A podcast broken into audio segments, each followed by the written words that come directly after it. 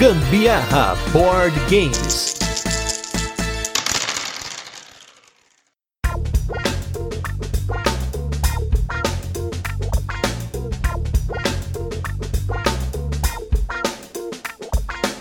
Você gosta de uma ambientação estilo japonesa, ainda mais se for fã de filmes da Ghibli como a gente aqui, certeza que você vai se identificar com a estética desse jogo. Hajime Mashite Carol Guzmão. E eu sou Gustavo Lopes e esse é mais um episódio do Gambiarra Board Games, que é o seu podcast sobre jogos de tabuleiro, que faz parte da família de podcasts Papo de Louco. E no episódio de hoje, nós vamos falar sobre o jogo Bitoku. Mas antes, como de costume, a gente vai falar um pouquinho do jogo, fazer um resuminho de como ele funciona, e depois a gente vai falar de curiosidades dele, e por fim, a nossa experiência com esse jogo. E nos destaques da semana, a gente queria colocar aqui dois jogos que nós jogamos recentemente. Não foram os destaques exatamente dessa semana, porque semana que vem vai ter um destaque maior ainda, mas vamos que vamos. E aí, queria falar de dois jogos. O primeiro deles é o Cry Havoc, um jogo que já fazia bastante tempo que a gente não jogava. É um jogo que você tem facções assimétricas com habilidades diferentes, no qual você vai batalhar num tabuleiro. Ele tem uma variante para dois jogadores, né? Você vai jogar num tabuleiro diferente. E aí você tem também um jogo até quatro pessoas. Esse é um jogo que tem bastante opiniões variadas aí pela internet. A gente comprou esse jogo numa promoção. A gente jogou a primeira partida, eu tomei um sarrafo da Carol. E nessa segunda partida eu dei um sarrafo na Carol. Mas enfim, talvez a nossa experiência não tenha sido igual. Eu, por exemplo, tive uma experiência ok com o jogo dessa vez. Eu achei que ele foi um pouco mais travado do que eu gostaria. Mas obviamente isso é uma questão de experiência. A Carol pode falar um pouquinho do que ela achou. Achei horrível, não gostei. Para mim, esse jogo pode ir embora, que será muito alegre sua ida embora dessa casa. Então, fiquem atentos aí, se por acaso não vai surgir uma oportunidade para vocês terem o Cry Havoc, um jogo lindo, maravilhoso.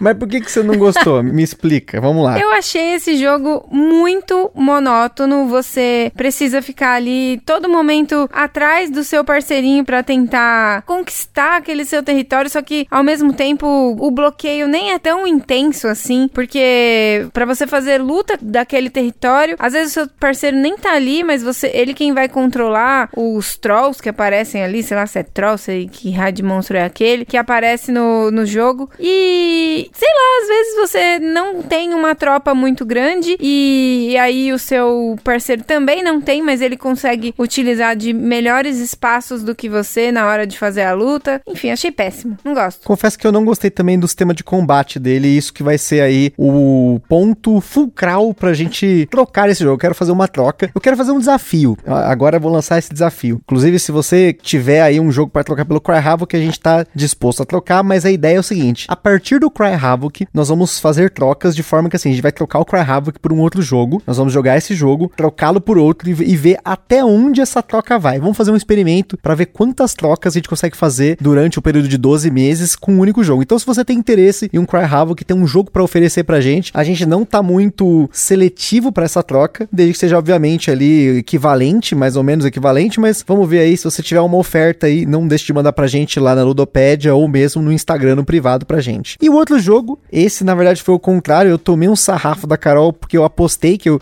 eu achei que eu ia ganhar o jogo, né? Falei, ah, não, vou apostar. Eu não queria assistir Manifesto de novo, a gente já tava acabando a série, Carol queria assistir sem parar. Eu falei assim, olha, vamos apostar o seguinte, quem ganhar esse jogo escolhe o que a gente vai fazer na sequência. E aí, a Carol me detonou no Ticket to Ride Países Nórdicos, que continua sendo um jogo delicinha, como eu gosto desse jogo. Gente, é impressionante como esse jogo faz muita diferença para mim em relação aos demais Ticket to Ride. A gente já fez episódio sobre ele, se você quiser saber um pouco mais sobre o Ticket to Ride Países Nórdicos, volta aqui nos nossos episódios. Enfim, jogo lindo, maravilhoso, do, do jeito que eu gosto, rápido, né, para um Ticket to Ride ele é razoavelmente rápido, a gente jogou acho que em 40 minutos no máximo, com setup e tudo. Enfim, gosto muito dele e eu vi que ele vai ser reimplementado, mas ele vai ser para mais jogadores também, não sei o quanto isso vai ser interessante para nós. Pelo menos por hora, ainda é o nosso Ticket Ride do coração. Pelo visto, minha habilidade de maquinista é tão alta quanto minha habilidade de volante aqui, viu? E o Gusta só perdeu porque ele não tem praticado volante. Quem é a Não, Uber aqui sou nada- eu. Uma coisa é uma coisa, outra coisa é outra coisa.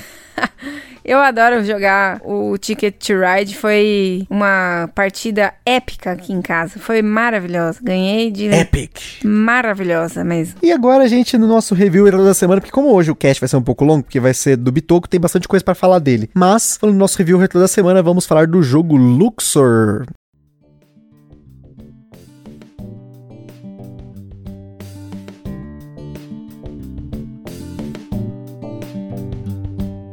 Luxor foi tema do nosso episódio número 112, um jogo que foi publicado inicialmente no Brasil pela Calamity Games e hoje ele está com a Vem Pra Mesa Jogos, inclusive a Vem Pra Mesa trouxe a expansão da Múmia, um jogo bem família, do jeito que a gente gosta. A gente pegou a, a cópia do Rafael, nosso amigo, para poder jogar ele. Nós jogamos uma vez depois do episódio que a gente fez e ele continua sendo um jogo que eu gosto. Eu acho que assim, apesar de a gente não ter na coleção, até por falta de espaço aqui em casa, eu acho que é muito fácil de jogar esse jogo. Ele joga bem em duas pessoas, joga bem em quatro pessoas. Ele é um jogo bonito, querendo ou não, ali é um jogo da Queen Games que eu acho que tem uma produção legal, os tiles são bem bonitos e tudo mais. E eu acho que ele continua sendo uma boa indicação para você que quer um jogo família, que jogue bem. E se eu não me engano, já tá até no BGA para jogar lá. Se você quiser jogar online para poder testar o jogo, pode jogar online que você vai ter uma experiência legal com a galera. Enfim, tanto que o jogo voltou pro mercado pela Vem Pra Mesa. Vem Pra Mesa pegou o jogo pra editora para poder continuar publicando ele. Eu acho que sim, ele é um jogo que vale a pena. Não mudou minha opinião do cast pra cá, ou seja, continua legal, continua um jogo bom, mas a gente ainda não tem ele na coleção. Gostaria, talvez? Não sei. Acho que depende muito aí de quantos jogos a gente vender nos próximos anos aí, o que que sai da coleção, o que que vai entrar. Acho que depende muito, mas ainda, caso a gente queira jogar, a gente consegue pegar emprestado. Luxor é um luxo, é muito bom de jogar Luxor. Realmente, esse aí, não, não acho que a gente tenha que ter aqui na coleção, não, gente. Estou estimulando aqui o Ministério do Gambiarra, gente. Se tem um amiguinho que tem o jogo, pra que tê-lo? Pede emprestado, empresta o seu É e pega dá uma preguicinha, tem umas preguiças de pedir emprestado, né? Mas pra quê? Você tem tantos outros jogos, jogue outros até que o empréstimo chegue. Você não fica esperando o Shopee entregar? E vive bem sem o item que ele vai te entregar? Carol Tudo fazendo bem. propaganda do Shopee aqui, só ela que compra no Shopee aqui em casa, gente, basicamente. E logo eu vou comprar um tira-pelo que promete ser top. Meu Maravilha. Deus, meu Deus. Inclusive, queria fazer um comentário pra você que tá jogando Luxor na sua casa, no conforto da sua casa. Eu descobri recentemente, no grupo lá do Aftermath, um abraço pro Fabrício e toda a galera lá do Aftermath, que existem pessoas que jogam Luxor com as peças viradas pra baixo. Gente, eu queria muito entender de onde surgiu essa variante maluca de jogar com as peças viradas pra baixo. Porque se você joga com as peças viradas pra baixo, você não consegue se planejar a longo prazo pra saber pra onde está mandando seus meeples, que passos que você vai fazer, quais cartas você vai usar pra poder entrar nos tiles certos pra fazer os seus sets e poder otimizar seus movimentos, enfim. É muito louco jogar com os tiles virados pra baixo, hein? Fica a denúncia que alguém ensinou errado, provavelmente, né? Porque não é possível que as pessoas tiveram um delírio coletivo de jogar assim, mas tudo bem.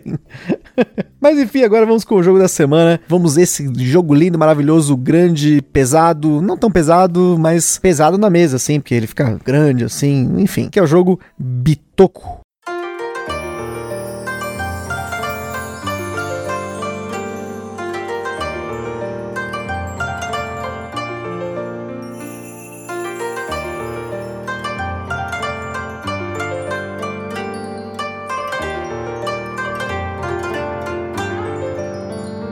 Bitoku. É um jogo para 1 a 4 jogadores, publicado aqui no Brasil pela Dervir, com partidas que duraram em média uma hora e meia em dois jogadores aqui na nossa experiência. Falando em mecânicas, nós temos no Bitoku a alocação de trabalhadores com dados como trabalhadores, coleção de componentes, gestão de mão e deck building. Se você não conhece muito o que são essas mecânicas, fique tranquilo, porque aqui no Gambiarra Board Games nós temos 31 episódios especiais falando de mecânicas na nossa série Mecânica do Dia. Então, se você quiser ouvir um pouquinho mais, volta aí nas nossas playlists de episódios, com certeza você vai encontrar a mecânica que você está procurando. E sobre complexidade do Bitoku, na nossa escala de complexidade, ele recebeu 7 de 10. O Bitoku possui ações simples, porém uma quantidade razoável de ícones, pequenos sistemas que se interlaçam e você precisa enxergar essas conexões entre eles para poder jogá-lo com tranquilidade. Na data em que esse episódio foi gravado, o Bitoku está sendo vendido numa média de 500 reais, que é um preço alto, mas é compatível com os preços aqui no Brasil, pensando nos componentes do jogo. Tem tabuleiro em dupla camada, componentes de madeira customizados, praticamente não tem espaço na caixa para colocar uma sílica sequer de tanta coisa que vem nele. E por esse motivo que o Ministério do Gambiarra Board Games sempre adverte que os jogos de tabuleiro podem acender na gente aquela vontade de comprar tudo, mas a gente sempre recomenda que vocês não comprem por impulso. Procurem antes a opinião de outros criadores de conteúdo para dar novas ideias sobre o jogo para vocês, se vocês criarem a opinião de vocês a respeito, e também procurem formas de alugar o o jogo digital, jogar o jogo em luderia, pegar emprestado com um amiguinho, ver se o Gusto empresta, faça o que for possível, mas não comprem por impulso. Só achei engraçado que ela falou alugar o jogo digital, mas tudo bem, acontece. Vocês entenderam o recado. É que eu tô sem pauta aqui nessa parte. O Gusto apagou da pauta a parte do Ministério do Gambiarra, eu tive que improvisar. Sem querer, foi só um pedacinho. E apesar de falar toda semana, eu não gravei.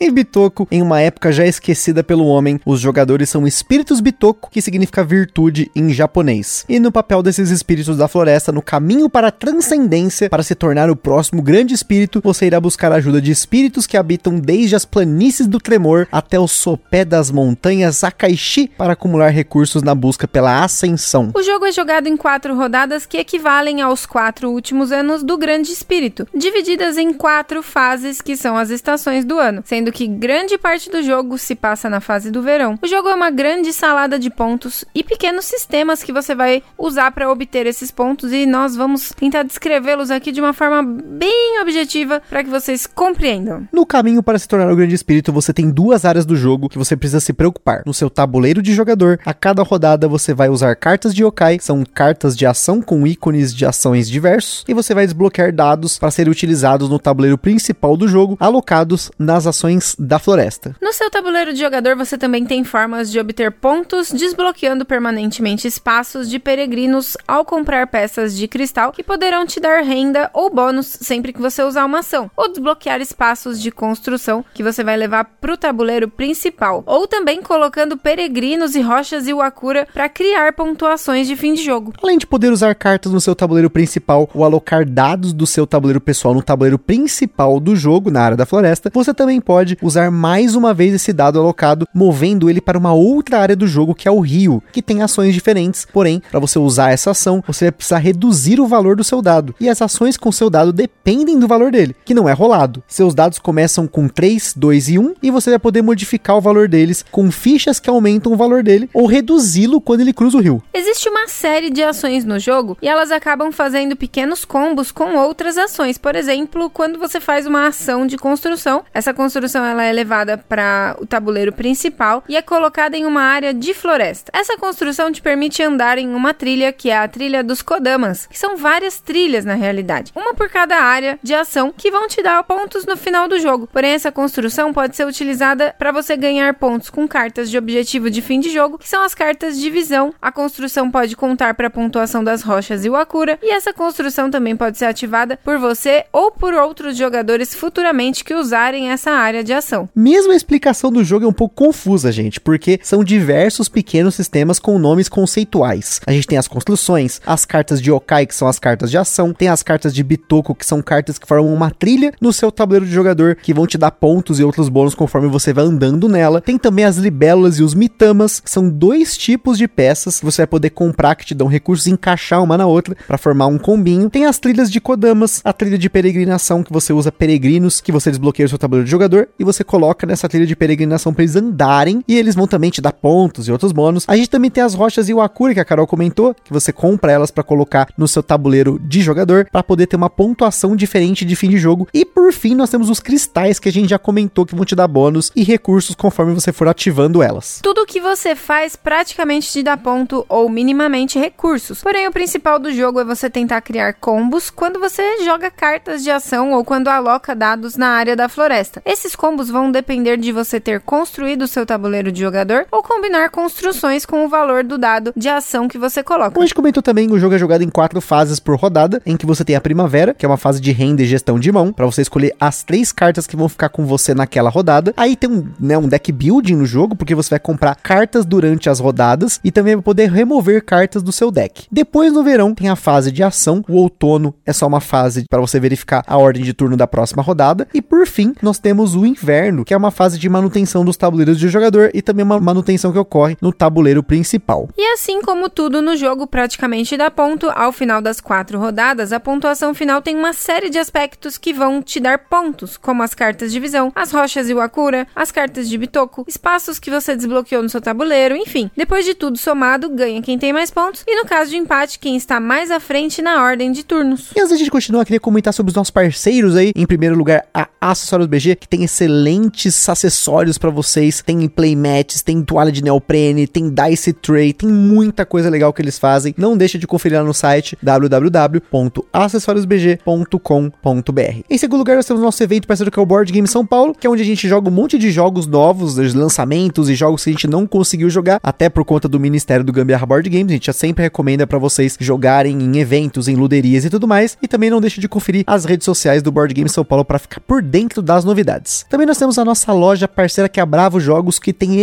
excelentes condições de preço e frete para você comprar seu jogo de tabuleiro. Tá chegando o Black Friday, fiquem espertos. E se você for comprar, não deixa de colocar no final da sua compra o cupom Gambiarra na Bravo para você ajudar o Gambiarra Board Game sem gastar nenhum centavo adicional. E por fim, a nossa loja parceira que é Aroma de Madeira, que tá entrando com cupom. Logo, logo vocês vão ter aí cupomzinho de desconto. Todo mundo que ouve esse podcast vai poder comprar com desconto aquelas bandejas de madeira, gamão em madeira, mancala, estantezinha para colocar suas tintas e muito mais. Então confere lá www.aromademadeira.com.br. E não se esqueça de seguir a gente lá no nosso Instagram, que é lá que a gente compartilha as fotos dos jogos que a gente fala aqui, principalmente do jogo da semana. Lá também a gente compartilha as fotos das jogas da galera que marca a gente nos stories. Lá vocês conseguem falar com a gente, perguntar alguma coisa, mandar sugestão e até fazer parceria. E se vocês curtem aí o nosso conteúdo, compartilha lá nas redes sociais. E não deixa de avaliar a gente também no Spotify, no iTunes, nem que seja para você fazer que nem um malandro que deu uma estrelinha lá, só para derrubar a nossa classificação 5.0, mas tudo bem, amando, odiando a gente, dê sua avaliação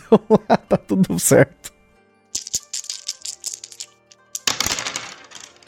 Como sempre, é importante a gente ressaltar que a gente só tentou dar uma ideia do jogo aqui no nosso resumo. O Bitoku ele é um jogo complexo, mas ao mesmo tempo suas ações são simples. O que complica explicar aqui sem mostrar é justamente porque ele tem muitos nomes, peças, vários conceitos de como você ganha ponto no jogo. E apesar do tema de espíritos inspirados na mitologia japonesa, você está fazendo as ações em busca das melhores combinações de pontos enquanto otimiza suas ações. O Bitoku é um jogo do espanhol German Milan um amante dos Eurogames e de Stoner Rock, olha aí, tá na biografia dele do BGG, com o seu primeiro jogo publicado em 2018, que é o Kingdom Defenders, e recentemente ele teve dois jogos que foram apresentados em Essen, que é o Sabika, um Eurogame mais ou menos no peso do Bitoku, e o Bambu, um jogo mais família, anunciado pela Devir lá na feira. O Bitoku foi um dos hypes de Essen de 2021, e na própria feira ele ganhou uma promo com peças de portão, que são utilizadas na trilha de peregrinação do tabuleiro,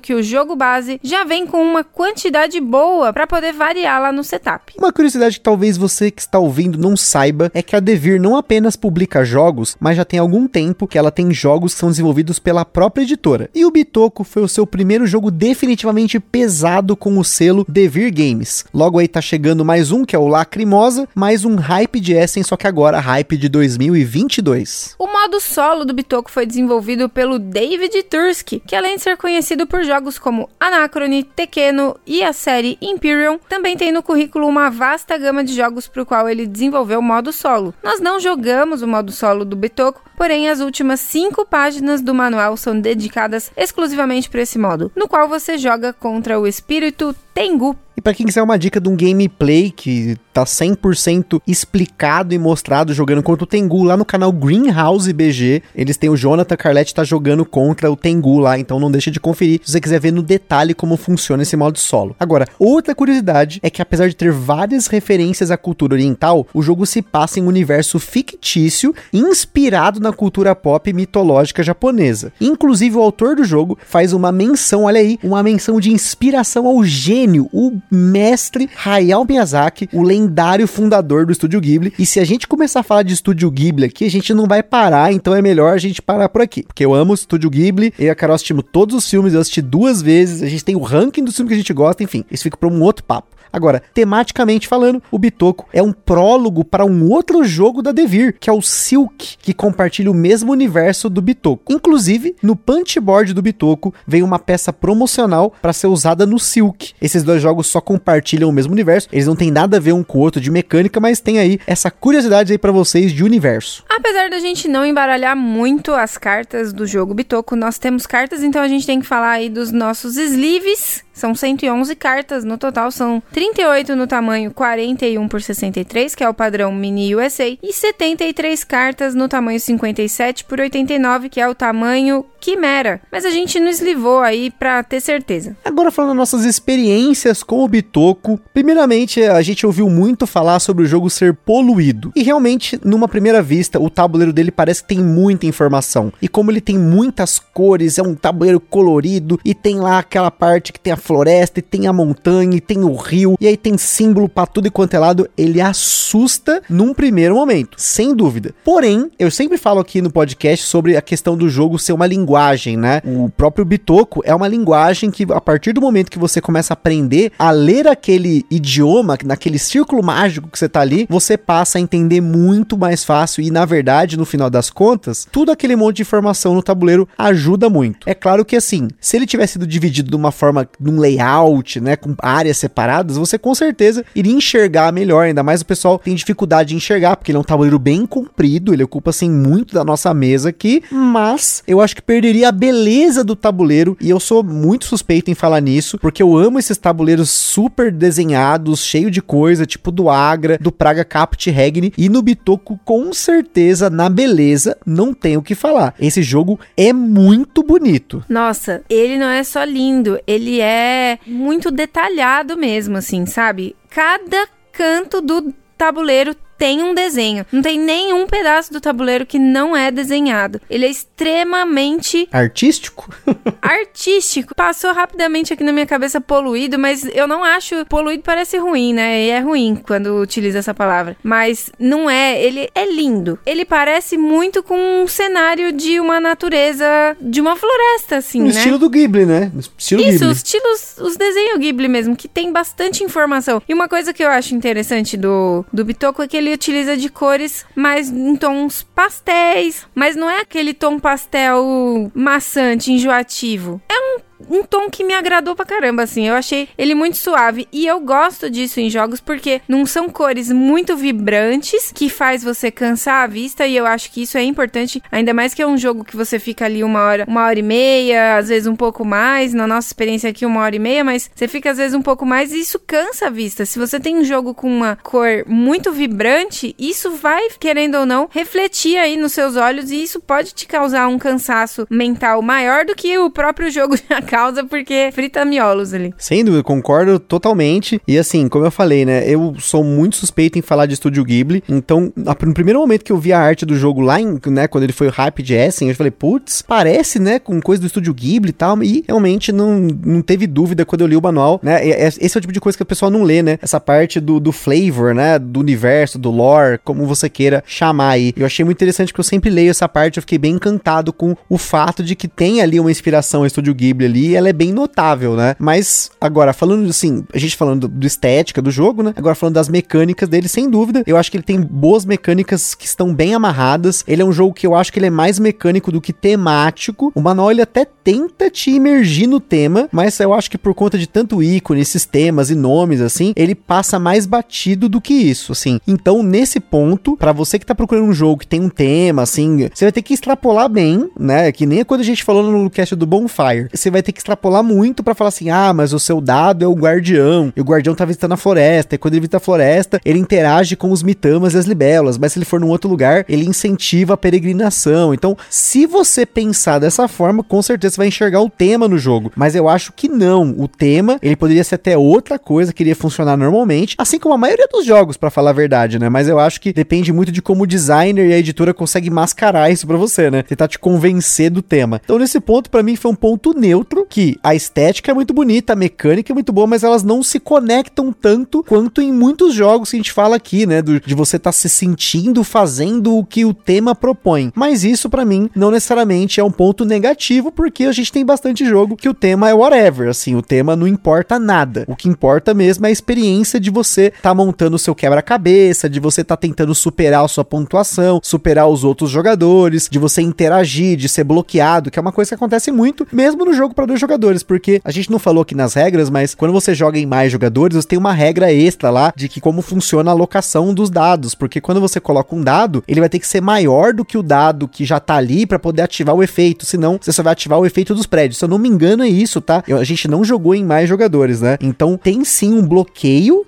tem uma interação no bitoco, mas ela é mais indireta nesse caso. É aquele bloqueio, alocação do trabalhador raiz. Um põe aquele espaço fica bloqueado até que a pessoa cruze o rio para poder usar aquele espaço, mas aí o rio fica bloqueado, né? Você tem dois espaços do rio do lado esquerdo e dois do lado direito. Então vai ter esse bloqueio a todo momento. Então você tem que se planejar, tentando prever o que o outro jogador tá fazendo, ver o que, que ele tá desbloqueando no tabuleiro dele para você saber quando vai ser a hora de você alocar o seu dado, quando vai ser a hora de cruzar o rio e assim por diante. É, o bloqueio aí ele é bastante importante, porque às vezes você tem todo um planejamento para utilizar um espaço específico e aí o amiguinho vai lá e coloca o dado aonde você precisa usar e isso pode travar toda a sua jogada, né, daquela rodada, porque às vezes você precisa primeiro conseguir um item específico para depois algum recurso, né? É, para depois você conseguir fazer a ação especificamente para conseguir, sei lá, chegar ao ponto de juntar ali a libélula com com mitama, com né? mitama junto, tal, enfim. E aí isso pode atrapalhar todinha a sua jogada na hora de construir alguma coisa, enfim. É sempre importante ficar de olho mesmo no que o colega tá fazendo. Agora, sobre o tema, realmente não faz assim. Não tem tema específico assim. Ele não faz tanta diferença. Eu acho muito legal a ideia do, do tema proposto, mas realmente poderia ser qualquer outra coisa. Mas se, assim, eu tô falando por mim aqui, tentando pensar. A maioria dos jogos realmente não tem tema, né? Se for ver, só Zombicide e Wargame que tem tema. É, se você for realmente parar para pensar, a gente extrapola. Isso é uma questão mais de imaginação, de você tá imerso no jogo. Tem jogos que são mais fáceis de você se ligar com o tema. Ah, eu estou aqui numa fábrica de carros e aí você está construindo os carrinhos e eles vão passando. Então isso depende muito da, da conexão entre mecânicas, dinâmicas e estética, né? No caso do Bitoco, elas são um pouco desconexas, mas isso não, não atrapalha na experiência, né? Para mim é um ponto neutro aí, como eu falei, né? E com relação a essa questão da, do bloqueio das ações também, é importante você ficar de olho nas cartas de visão do seu oponente, ou dos oponentes, né? Porque elas vão ditar mais ou menos alguns pontos, não é tudo, obviamente, tem um, uma quantidade de pontos que você consegue obter com isso,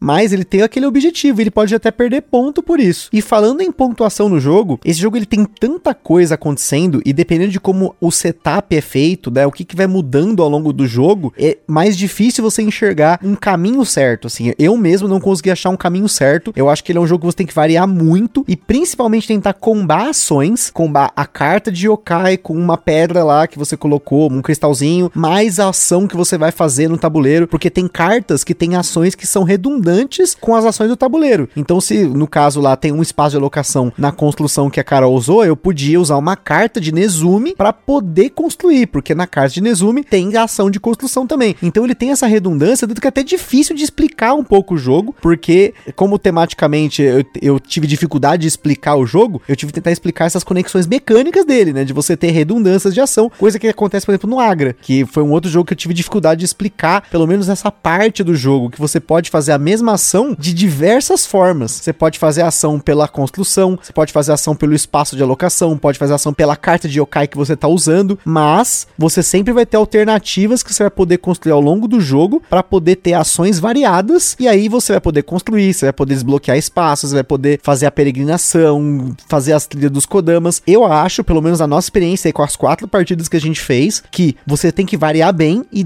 vai ter que ficar muito de olho pro que sai no tabuleiro do jogo, né? No mercado ali de cristais, no mercado de construções, no mercado de mitamas e libélulas, as peças lá dos portões que ficam lá na trilha de peregrinação, até as cartas de Bitoku e cartas de Yokai que saem, você tem que ficar muito de olho para poder saber o que, que você vai fazer na próxima rodada, né? Com certeza, você tem que ficar alerta em tudo. Inclusive, quando mudam as tiles de construção, os tiles de libélula, você tem que ficar alerta a tudo que tá acontecendo entre uma rodada e outra também, porque isso pode ser o que realmente vai te ajudar nas suas pontuações finais, né? Quando realmente é o momento de você comprar uma carta de objetivos novos, porque às vezes você pode comprar, gastar uma ação ali e tá comprando um objetivo que você não vai ter tempo de cumprir, assim como você pode acabar comprando e já estar cumprido esse Sim, objetivo. tem essa então sorte, tem né? essa sorte aí no jogo, né? Mas de qualquer maneira, tem que saber exatamente quando realmente é o momento de você colocar o seu dado pro rio, porque vai diminuir um número dele, né? E você no final do jogo soma todos todos os dados para fazer pontuação em cima dos números quando os dados já estavam ali alocados no tabuleiro. E aí isso vai te dar uma pontuação boa também no final. Então não é legal você ficar com dados de número muito baixo no tabuleiro. Então, enfim, tem muita coisa para ser pensada. É muito ponto que você pode ganhar ou perder. E se perde, você não ganha. E se ganhar, você não vai perder também.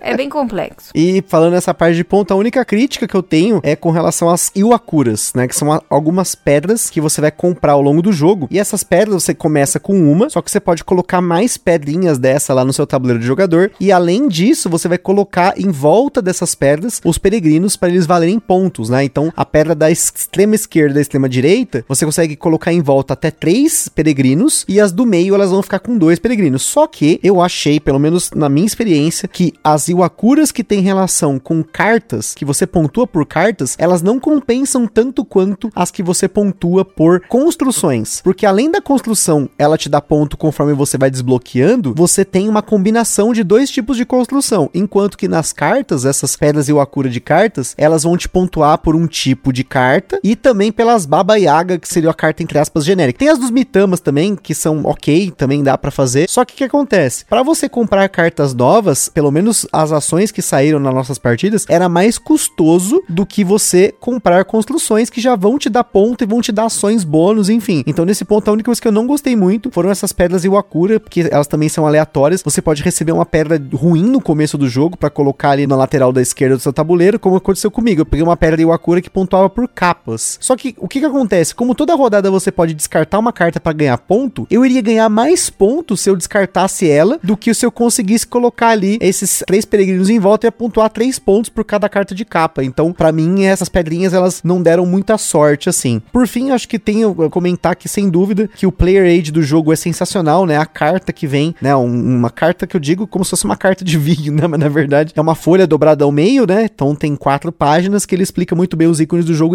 e o fluxo das ações. E um ponto neutro aí para mim foi a organização do manual, que apesar dele explicar o motivo dele ser assim, porque no começo ele, ele começa da parte mais macro, aí ele fala sobre o fluxo do jogo, depois ele detalha algumas coisas e por fim tem o modo solo. Eu achei um pouco confuso de procurar algumas coisas ali, mas enfim, ele faz sentido pro tamanho do jogo. Achei bacana que ele tenta orientar a explicação por camadas. É que a gente tá acostumado com uma estrutura de manual um pouquinho diferente, até por isso que eu acho que para mim o Bitoco, ele é um pesado de entrada. Se você tá querendo jogar jogos mais pesados, eu acho que o Bitoco, ele tá ali do médio pro pesado, que é um jogo que tem ações simples, mas ele tem um fluxo complexo. Então talvez ele seja um bom jogo para você apresentar para pessoas que gostariam de jogar jogos pesados, mas ainda estão nos jogos ali na classificação 5 e 6 que a gente comenta aqui. Eu não opino sobre manual porque, sinceramente, eu nem vi o manual. eu deixo pro Gusto essa missão impossível aí de interpretação das regras. No máximo eu assisto ali os gameplays e também vídeo de explicação com ele. E o que, que você acha com relação da complexidade dele versus esse esquema de você vai apresentar, por exemplo, para sua mãe. Ela já jogou um Brass, ela jogou um Agrícola. Você acha que ela teria condição, se ela tiver ali no pique para jogar, começar num jogo mais pesado? Esse jogo teria uma complexidade suficiente para ela poder pegar um jogo pesado assim? O importante você ter dito quando ela estiver no pique. Aí acho que é, é possível. Exato, é, é, no pique, tem que estar no pique. é, aí eu acho que sim, acho que ela conseguiria pegar sim. Mas não acho que é o momento de apresentar para ela, não, hein? É, então, é por isso que eu falei no pique, né? Acho que depende da época, tal, das pessoas, né? Porque aquilo que a gente sempre fala, você não é obrigado a jogar jogos complexos, isso não é uma escada, isso não é um passo na evolução humana. É mais uma questão de preferência e de gosto. Então você tem que estar disposto, né, a jogar um jogo nessa complexidade. Você olhar aquele tabuleiro imenso, ter esse monte de ícones, você vai ter vários tipos de mitamas, vários tipos de libélulas, você tem várias cartas de yokai diferentes que fazem ações novas quando você compra, as cartas de bitoku, enfim, tem esse monte, aquele monte de construção, aquele monte de ícone realmente ele tem uma curvinha de aprendizado para você entender essa linguagem do jogo. Então você tem que estar tá disposto, né? Diferente de você pegar um jogo de classificação 1 e 2, que a gente fala aqui, que é muito mais fácil de absorver a regra para começar a jogar. Então, é isso que é importante. Não fique insistindo muito pra galera que não joga jogos pesados, jogar um jogo assim, a menos que ela esteja no pique. Agora, se ela estiver no pique, meu amigo, coloca o Bitoco na mesa ou outros jogos também, não é só o Bitoco que é um bom jogo. O próprio Brass o Agrícola que eu comentei são jogos médios para pesado ali que já tem. O Agrícola é um pouco mais leve, o Brass é um pouco mais pesado. Eu acho que o Brass tá no mesmo nível ali do Bitoku em relação à complexidade, mas eles têm diferentes motivos pelos quais eu considero eles complexos parecidos. Mas são jogos, têm regras que têm ações simples, interações complexas e que podem ser um saltinho para quem quer realmente se aventurar no mundo dos jogos pesados. Não, esse momento não é possível. Ela tá cuidando da gatinha que tá com desgaste na coluna. Não é o momento. Por favor, não me invente de, de apresentar Bitoku pra ela agora, não. Tanto que a gente não jogou com mais do que duas pessoas esse jogo, né? Por isso que a gente fez o cast exclusivamente em dois, porque geralmente elas são as nossas cobaias de jogos nesse nível, assim. Então é isso aí, pessoal. Espero que tenham gostado desse review, nessas nossas experiências do Bitoku. Espero que a gente sirva aí como uma ferramenta decisória para você ir atrás do jogo, conhecer um pouco mais sobre ele. É isso aí. Espero que tenham curtido. Aquele forte abraço e até a próxima. Sayonara, galera. Beijo, tchau.